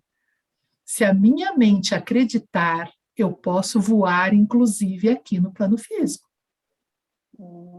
Só preciso me convencer um pouco mais. Mas no plano astral é mole. Alcançar para te ver, mas não. No plano astral é mole, só que eu preciso me abrir para acreditar. Então, gente, vamos abrir a cabeça enquanto a gente está aqui. Já pensou que mico a gente chegar do lado de lá e ficar tentando dar pulinho para voar? Pegar lotação, pegar Uber do lado de lá? Eu quero desencarnar, pensar e, e imediatamente me transferir para o lugar. Mas para isso, eu tenho que acreditar que isso é possível. Por isso, às vezes, leva um tempo para o recém-chegado se adaptar do lado de lá para ele começar a entender. Oi. Às vezes a pessoa está tão densa também do lado de lá que ela não consegue levitar. Né? Sim, é, depende do andar que ela está.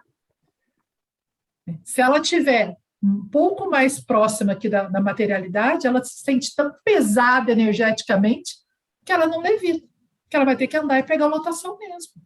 Mas o que faz ela ficar densa? Conteúdo da mente. Então, é aquilo ali, ó, vamos voltar à primeira aula. O mundo horizontal é uma projeção da mente. Tudo que existe, cidade, formato de corpo, natureza, tudo foi criado em nossa mente e projetado ao nosso redor. No plano físico, eu modelo o mundo usando energia condensada. No plano astral, eu modelo o mundo usando energia mais sutil. Mas tudo sou eu que modelo. Oi, então, é... É, o recém-desencarnado, ele vai receber um suporte, ele vai ter que buscar, ele vai ter que entender, como que isso vai acontecer? Vai, vamos chegar lá. A, a aula do mês que vem, gente, é o passo a passo do morrer. né? Eu falo que é importante para a gente saber o que fazer quando chegar do lado de lá. Né? Então, aí a gente vai conseguir entender justo como é que chega esse processo. Então, o recém-desencarnado, ele não tem outra referência de mundo, então ele acaba criando um mundo igual ao que ele vivia antes, certo? Porque ele acredita que precisa deles. Imagina você falar para mim, ah, lá não tem água. Putz, eu vou morrer de sede? Então eu vou ter que plasmar uma água para mim. Né? O filme Nosso Lar mostra bastante isso, né? que a gente vê os espíritos do nosso lar pegando um, um ônibus, um, um trem, sei lá o que é isso, né?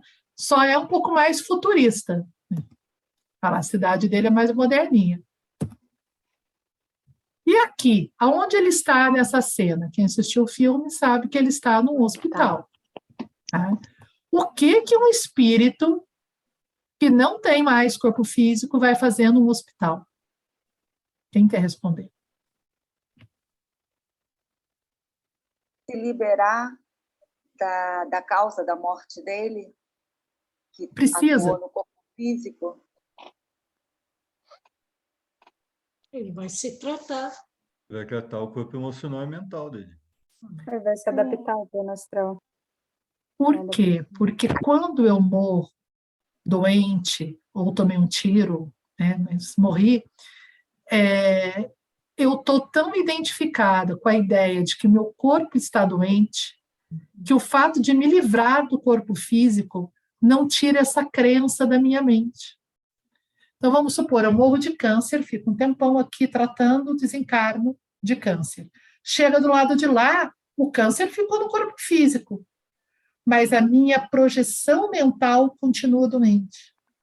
Então, eu preciso ser levada para um hospital para tratar a minha emoção e a minha mente e fazer com que eu vá curando o que não está doente, mas que eu acredito que está.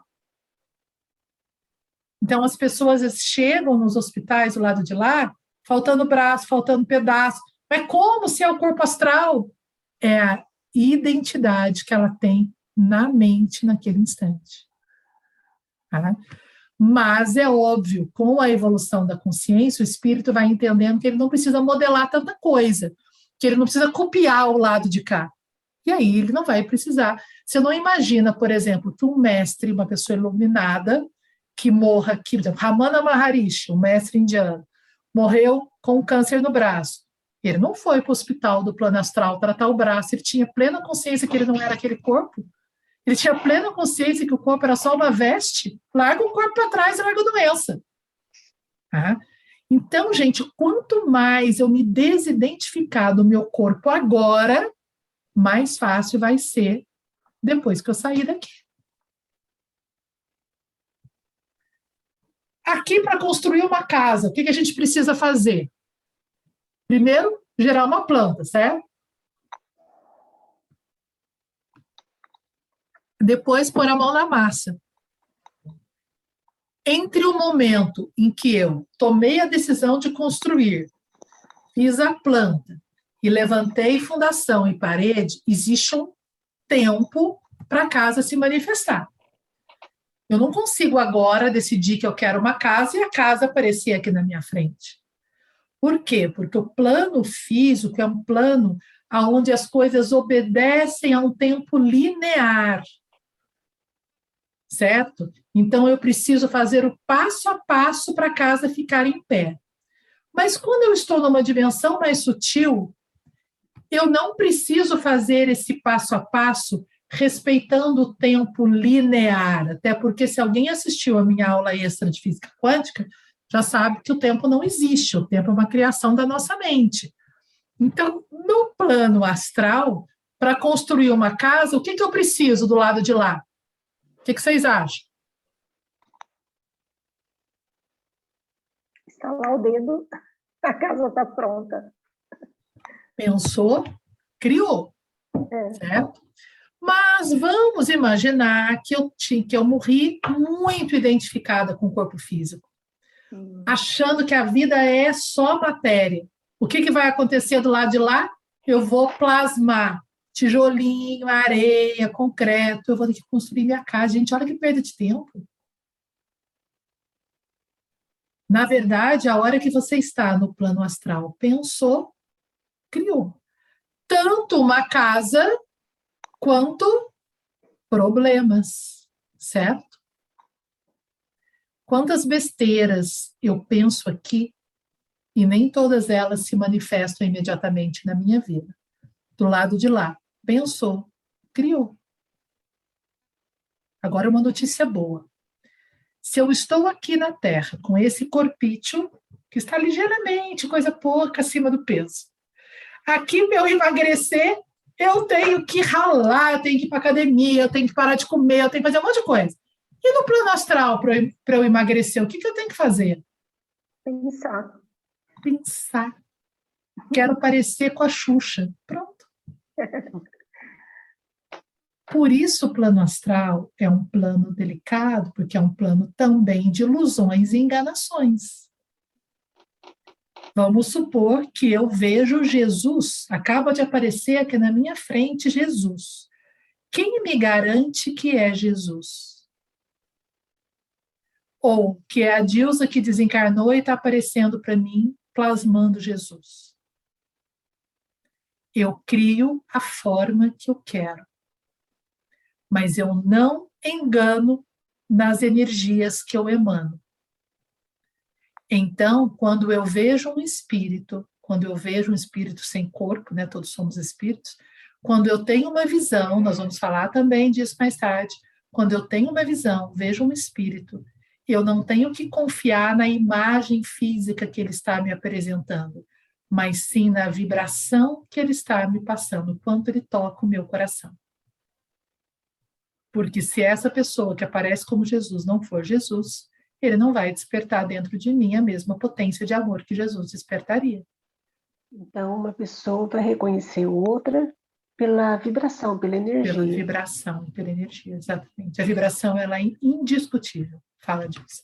É, São Germaino, no Chaves de Ouro, ele diz: nem tudo que vem do astral é da luz, nem tudo que está lá Sim.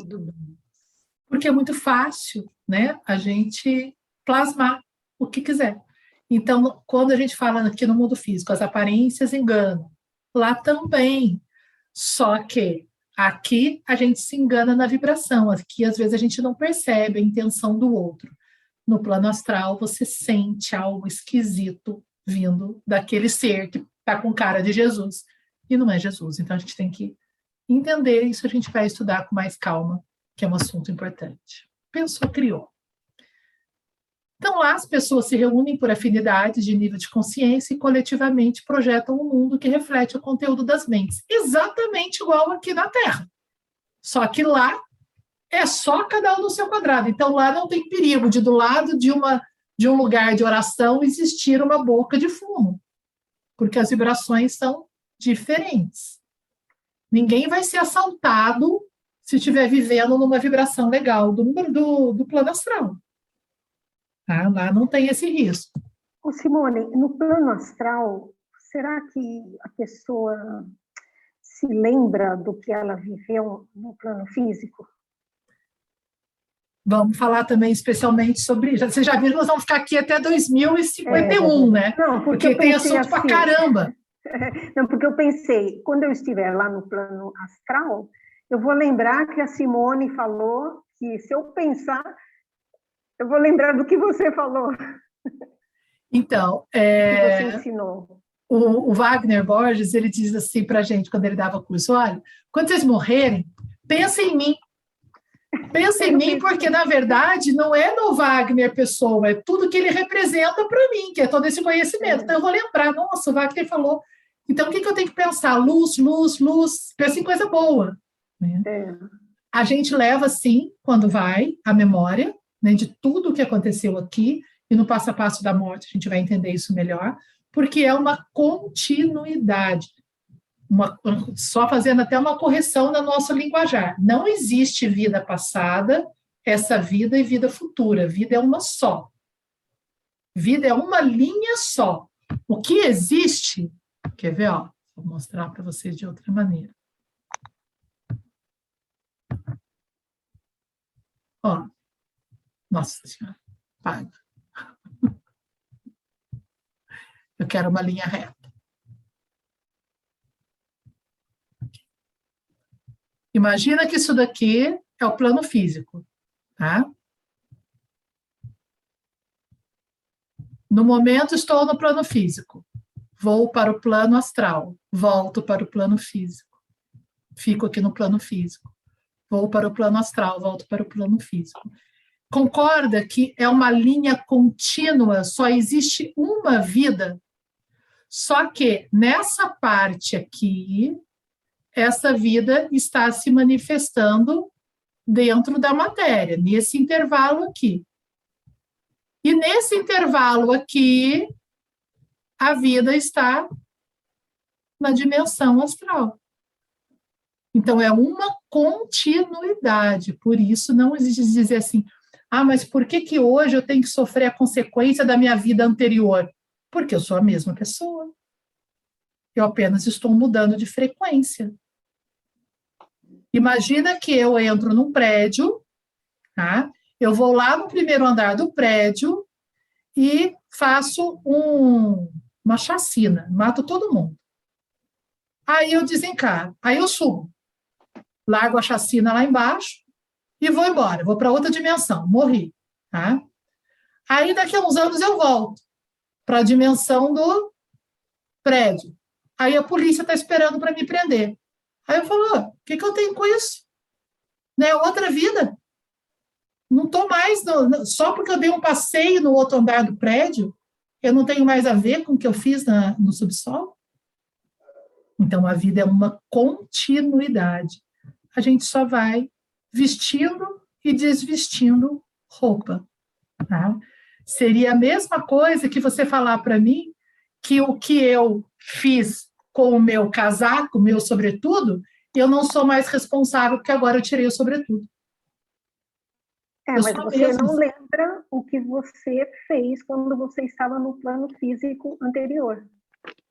Graças a Deus, né? A gente não lembra por uma proteção, porque imagina assim, se na vida anterior, tá? Isso nós vamos entender lá na aula de reencarnação. Na vida anterior, é, eu e a Dilsa fomos inimigas. Então, nós vivíamos em guerra. Aí nós planejamos vir agora nessa vida, né, nessa encarnação, para perdoarmos uma a outra. Então, a Dilsa nasce como minha irmã. Só que eu olho para ela e lembro, ah, foi você que me sacaneou lá em 1820. Vocês acham que eu vou conseguir amar a Dilsa? É, então, é preciso apagar para me dar uma nova chance. Só que só apaga enquanto eu estou aqui no plano físico, tá?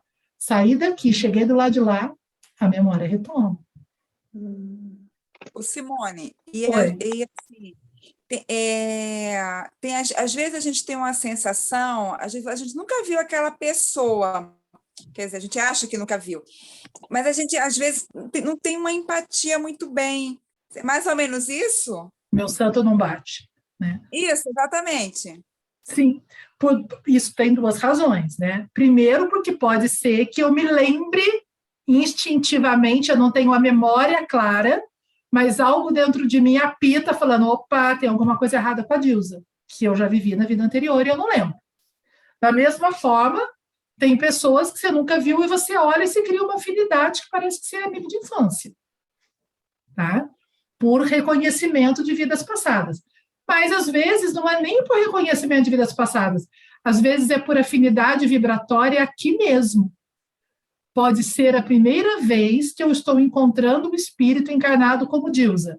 Nunca nos encontramos nas vidas anteriores, mas aqui nessa encarnação nós temos padrões de pensamento muito semelhantes. Então eles são afins. Quando eu olho para ela, parece que eu conheci ela a minha vida inteira, né? Então é, é muito relativo dizer assim, ah, eu não gosto da Sônia porque eu vivi com a Sônia na vida passada. Talvez eu não goste da Sônia porque eu tenho comportamento mental ou emocional parecido com o da Sônia. E aí, dois bicudos num cibico, a gente se enrosca aqui. Então, nem tudo é do que a gente viveu lá atrás. Senão, a gente não estaria nunca renovando vínculos, e nós estamos também renovando vínculos, conhecendo gente nova, uma infinidade de, de espíritos por aí, né? Deixa eu só andar um pouquinho aqui, porque a gente vai encerrar o de hoje, senão Então, olha, os mundos criados por seres amorosos são luminosos, belos, perfeitos. Imagina como é um mundo criado por pessoas que vivem em pleno amor, gente. Não dá para a gente alcançar o que é isso. Né? A Terra, o, a paisagem do planeta, ela é uma somatória do mais do nível mais alto de consciência que os humanos alcançam. Se você pegar toda a humanidade, pega o que há de melhor na humanidade, o mais alto nível que a gente alcança, nós criamos a Terra, que eu acho uma coisa maravilhosa, assim, indescritível. E olha que o nosso nível é ruim para caramba, hein? A Terra é bem atrasadinha. Imagina como é um mundo criado aonde só existam pessoas de um das prateleiras mais altas, como a gente chama de amor puro. Não dá para a gente visualizar. Agora, da mesma forma, infelizmente, é outra realidade, né? Os planos ainda mais elevados, habitados pelos seres do mais alto grau espiritual, sequer cabem em nossa imaginação, são luz pura. Mas o mundo criado por seres cuja consciência é puro ódio, vingança, desejo de matar, violência, também reflete esse conteúdo obscuro. Não tem como não refletir. Quer dizer, sair da terceira dimensão, no caso, seria nesses mundos mais puros, numa oitava, ou já na quinta já se encontra? Então, na verdade, para sair da terceira dimensão é quando a gente sai do corpo físico. Esse mundo triste que a gente está vendo aqui, ele também não está na terceira dimensão. Mas não dá nem para imaginar o que é isso daqui. Quem assistiu a novela A Viagem é uma das melhores descrições do umbral, né? A viagem é, ela está inclusive inteira no YouTube. Eu pesquisei para vocês e vi. É, eu pretendia passar uns trechos, mas como para variar, daí eu já estou atrasada, porque a gente tem que parar às 10, faltam 15 minutos. Mas eu vou deixar depois no YouTube, depois no grupo do WhatsApp, uns links de filmes, de coisas que vocês precisam assistir. Tá? Mas antes de avançarmos, a gente vai entender melhor o processo de morrer, que vai ser dia 10 de janeiro, na próxima aula. Então, o que, que eu gostaria, vamos ver se em 15 minutos eu consigo passar. Eu vou passar um trechinho bem curtinho de um filme chamado Paixão Eterno. É um dos filmes incríveis para se entender o mundo astral. Eu vou passar só um trechinho, tá? Para vocês entenderem, e aí a gente finaliza a aula com ele. Eu espero que eu consiga passar o som. Então, contextualizando, o rapaz acabou de ser afogado, acabou de morrer e está chegando no plano astral.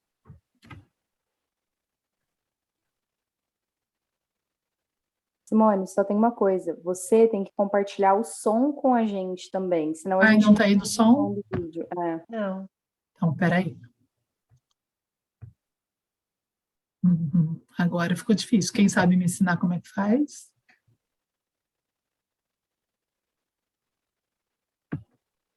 Acho que não vai.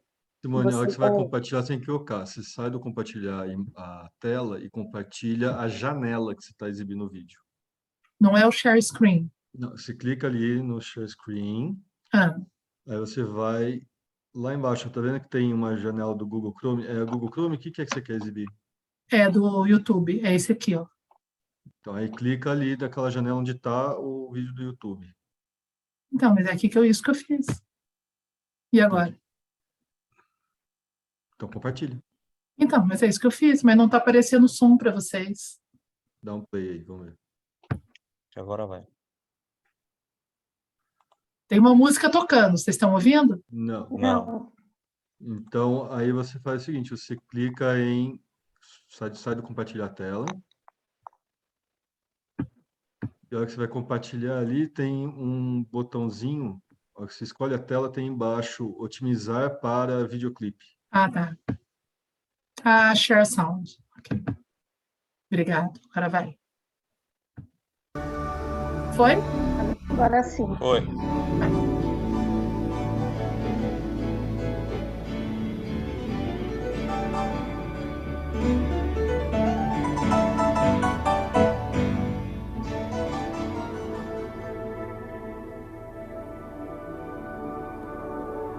Hello, Mikey.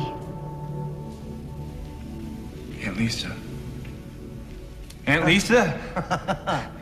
oh, oh, they told me you were arriving today, so I came to pick you up. But you're dead. So are you, kiddo. Welcome to heaven. Here, put these on, huh? I can't stand here talking to you bare-assed. No, no, I, I got out of that car. I I didn't drown. I'm too good a swimmer. Mikey. No, I didn't drown. Mikey, please, don't give me a hard time. I'm the closest relative you got up here, so they sent me to meet you. No, this isn't right. I want to talk to the man in charge right now. Right now! You well, hear you me? can't talk to him right now. I can tell you that. His name's Emmett Humbird, and he hates to talk to new arrivals. Well, I refuse to believe any of this. I'm not dead. Mikey, you kicked the bucket. You bought the farm. You're dead. I'm dead! Oh, Mikey. Don't, don't, don't, don't, don't. Oh, shit, I'm dead. Oh. I don't want to be dead. This is a wonderful adventure. Come on, let's go. How's your mother? Oh, she's fine. She was fine until this. Oh, don't worry about her, Ned. She's made out of iron. Did she ever get her bedroom set? Uh, what?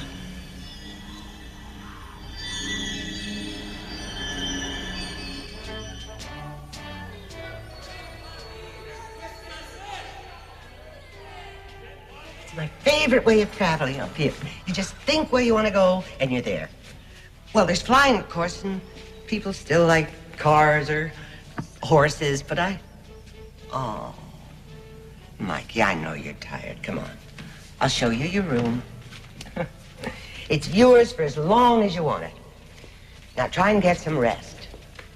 I slept for days when I first arrived. Who's doing the paintings? I am. You like them? A lot of people do. Oh, yeah. Yes, they're they're great. I didn't know you painted. Oh, I didn't on Earth, but I do here. So help me, I don't know why.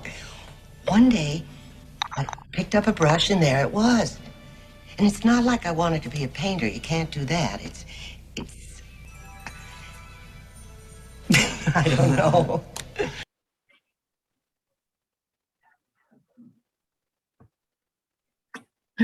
Parando, gente. É só um, uma. É, continua passando, né? Peraí. Volta no share. A gente já saiu aqui. É, né? Para mim ele continua o, o som aqui entrando. É... Como chama esse filme? Eu vou colocar o link. Paixão Eterna. Bom, vocês não estão me ouvindo, tá bom, porque eu continuo ouvindo o filme. É, Paixão Eterna é um filme bastante interessante sobre essa realidade astral. O que, que ele mostra ali? O carinha acabou de chegar do lado de lá, só que ele chega pelado, ele acabou de se afogar. Né? Gente, deixa eu tentar parar isso aqui, porque não para isso. Vocês não estão ouvindo nada, então. Não. Não, fecha É. a janela do, do Google Chrome que tá isso aí. É, eu estou tentando ir lá. Não posso minimizar, deixa. É, mas acontece que ele chega do lado de lá, ele chega nu e ele vai encontrar a tia dele, que vai apresentar o mundo astral para ele. E aí vocês veem que quando ele chega, ele olha, é tudo absolutamente muito parecido com o que ele encontra aqui. Tá? Então, eu gostaria que vocês assistissem esse filme antes da próxima aula, porque nós vamos falar bastante sobre. Ai, agora achei. Deixa eu tirar o som que eu estou gritando. Pronto. Ai, que alívio. É, nós vamos falar bastante sobre o processo do morrer, e esse filme vai nos ajudar bastante com isso. Tá bom? Bom, de hoje, quem tem alguma dúvida, quem quer colocar alguma coisa, temos 10 minutos. Esse filme tem na Netflix? Não, é YouTube. Eu vou colocar o link no grupo. É um filme bem antigo, anos 90.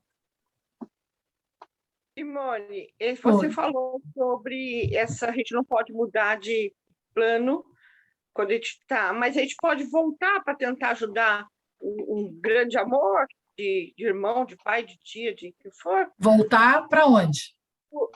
Voltar a um plano astral, ou até mesmo voltar à Terra, mas por, por desejo próprio de poder ajudar e depois, entendeu? Eu não, não sei se estou sabendo isso. Então, se a gente está todo mundo no plano astral, eu posso ir visitar e oferecer ajuda para quem está no plano mais atrasado do que eu.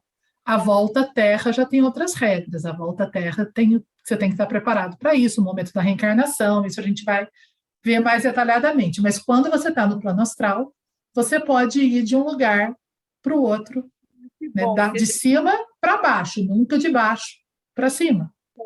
Então, eu tinha entendido isso. Eu queria saber se o contrário podia. É, Legal. não, ao contrário, Legal. não. É, o, que eu, o que eu gostaria que mais ficasse para vocês hoje? Que tudo isso que nós estamos falando faz parte do mundo horizontal. E o mundo horizontal é um mundo criado pela mente, é um mundo de ilusões. Por isso, gente, nós estamos estudando coisas que nos dão uma amplitude muito mais infinita. Por quê? Imagina que eu seja uma radical islâmica.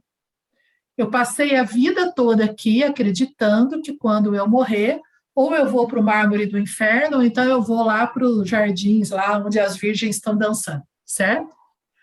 Essa é a minha realidade. Eu vivi isso aqui. O que, que vocês acham que eu vou plasmar quando eu chegar do lado de lá?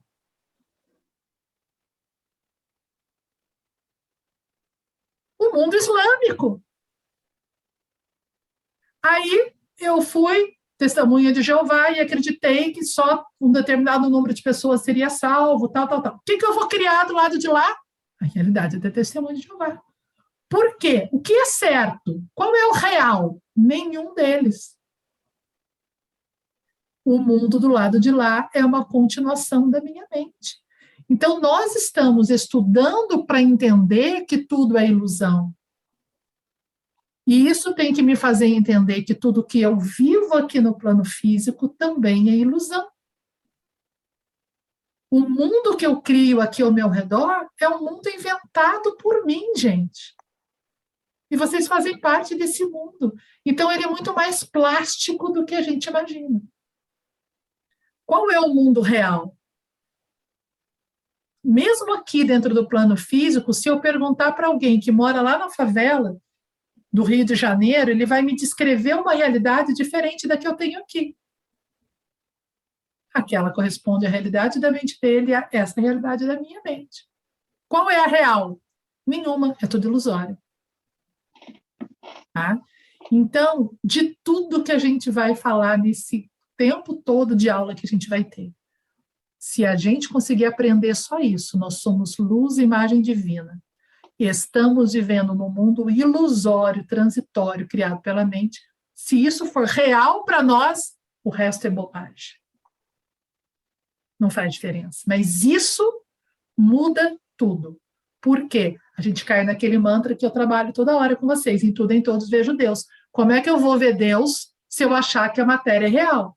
Se eu achar que a matéria é real, eu vou olhar para o Marcílio e vou achar que o Marcílio tem que evoluir muito para virar luz. Se eu olhar para o Marcílio lembrando que ele é Deus, acabou. Ele está disfarçado dentro de um corpo mental, emocional, transitório. Mas é Deus. Isso está claro para todo mundo? Dá um okzinho que está todo mundo na tela agora. Se alguém não ficou claro isso, põe o dedinho para baixo aí né? Porque isso é o principal. Eu passei para vocês da última vez uma bibliografia da primeira aula. Os livros do Joel Goldsmith, gente, são livros que explicam isso de uma maneira maravilhosa. Leiam, tentem ler pelo menos um. A gente tem que sair um pouco desse vício de só assistir aula em vídeo. Ler faz muita diferença, porque a gente vai na fonte de pessoas que têm, né? Eu estou contando o que eu aprendi. Aquele lá não, aquele lá viveu, então é diferente. Tá?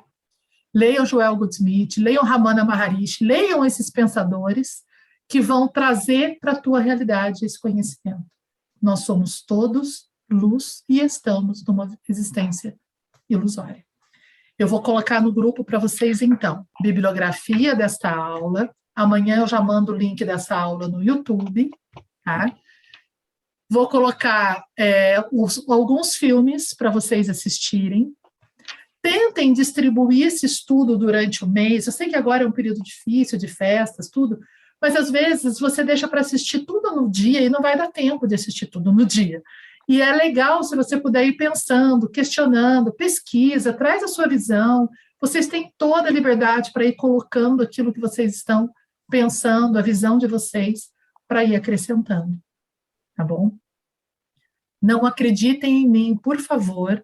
Né? Eu falo que a minha religião não tem seguidores, o simonismo é só meu.